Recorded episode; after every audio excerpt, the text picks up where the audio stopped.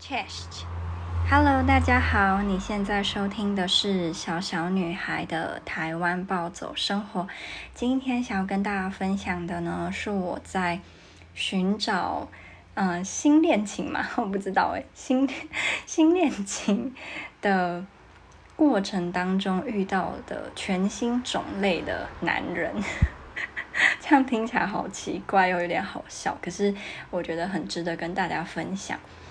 在认识我前男友之前呢，我其实对于我想要的男朋友或是理想中的男朋友，他该有的特质没有很清晰的轮廓。毕竟那时候年纪还小嘛。那跟前男友在一起跟分开之后，才慢慢因为跟他相处，然后知道自己。比较喜欢什么样子的个性的人，跟比较不喜欢什么个性的人。那，嗯，我以前接触过的男生，还有就是前阵子让我伤心，跟为了他，嗯，难过一阵子的这个澳洲人，也同样有这种类似的特质，就是他们会。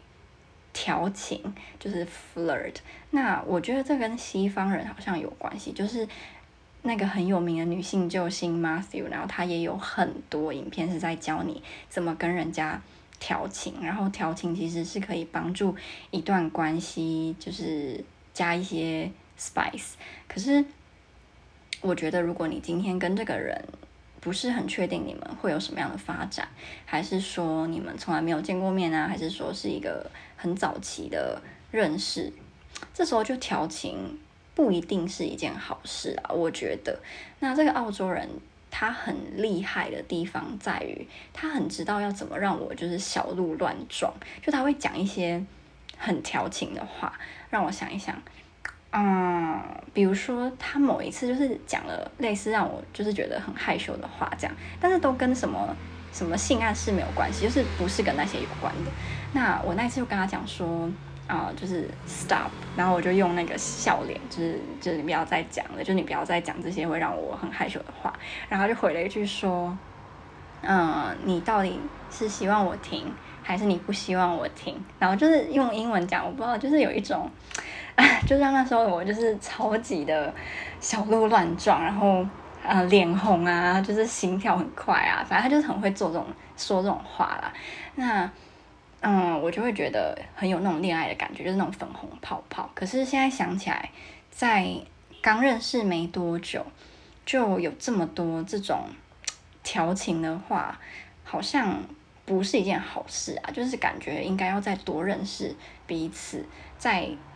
多聊天久一点，嗯，比较能够知道说对方到底是不是你喜欢的，你你到底是不是想要跟，比如说你要来台湾找我，还是我去韩国找你，还是我们在别的地方见面，然后到时候再就是有什么调情之类的，会比较好吗？其实我也不是很确定。那嗯，我这次遇到的这个男生。他是我之前从来没有遇过的，真的从来没有遇过。我之前有遇过那种从很好的学校毕业的，就比如说牛津大学，就是硕士，然后也是读科学类的这种很聪明的人。可是我并没有跟他们久聊，就可能聊一天，然后就没有再聊。因为那个人，那个牛津大学的男生，他想要约我出去，可是因为我我不在他的城市，所以我没办法跟他见面，所以我就已读他，那我就没有回了。那他也觉得，他可能也知道，就是我没有回你，代表嗯，我没有跟你见面，所以他就也没有再传讯给我。那这次这个男生，嗯，我们就是有稳定聊天三四天，就到今天可能第四天吧。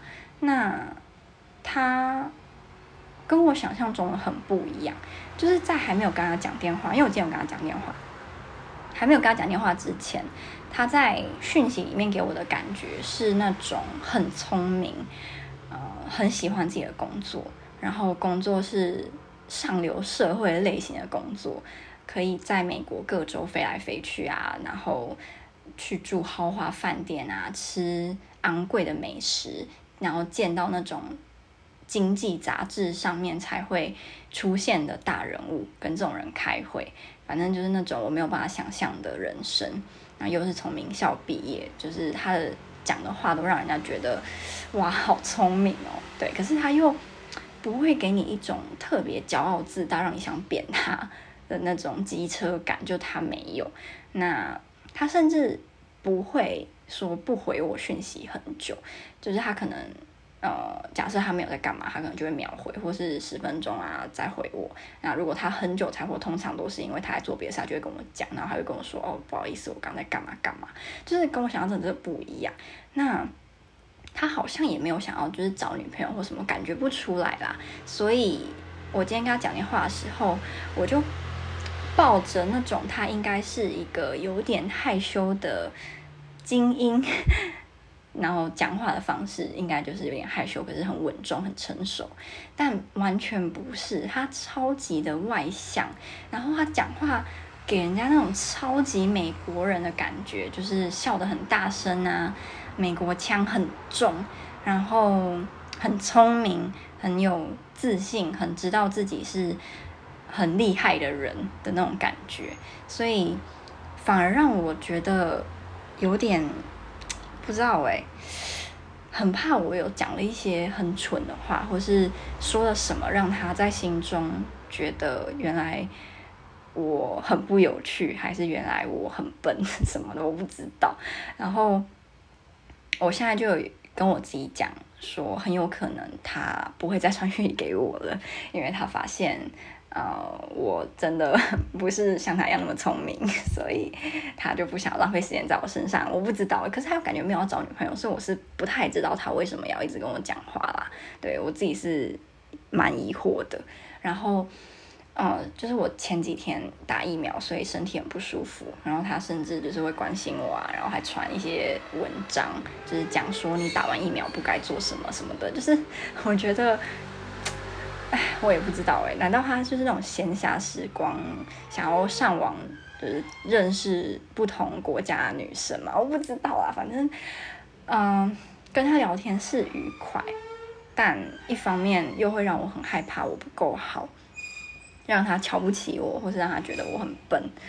唉，我真的不知道，所以情绪还蛮复杂的。那我目前觉得。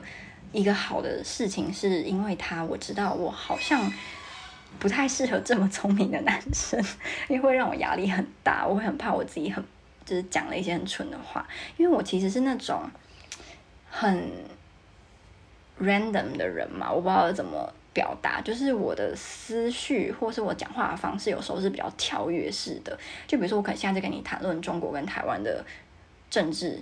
呃，情势，然后我下一句又问你说，哎，那你喜欢吃巧克力吗？就是我会这样，但我就是想到什么就讲什么，所以那时候跟那个澳洲人讲电话，我就好几次就是展现出我这个特质，就是我会跟你讲海里的东西，然后下一秒就跟你讲到餐桌上的东西，反正就是这种跳跃式的方式。然后他就跟我说，呃，他觉得很有趣，然后他很喜欢，然后所以我那时候就觉得很开心，就是跟这个澳洲，可是跟。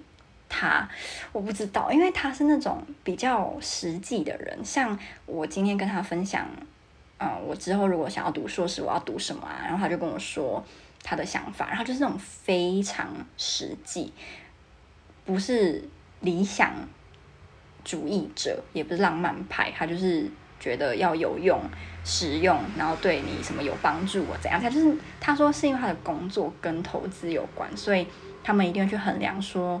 你做这个事情是带给你的利大于弊啊，还是有什么风险啊什么的？一定要就是找对自己最有利的。反正因为他工作关系，让他变得比较实际，所以我就觉得跟我又是不同类型的人。我不是百分之百浪漫派，还是说很总是在想不切实际的东西。可是我觉得比起像他这么实际，我好像比较偏向嗯理没那么理性一点嘛，比较感性一点，所以就觉得跟他。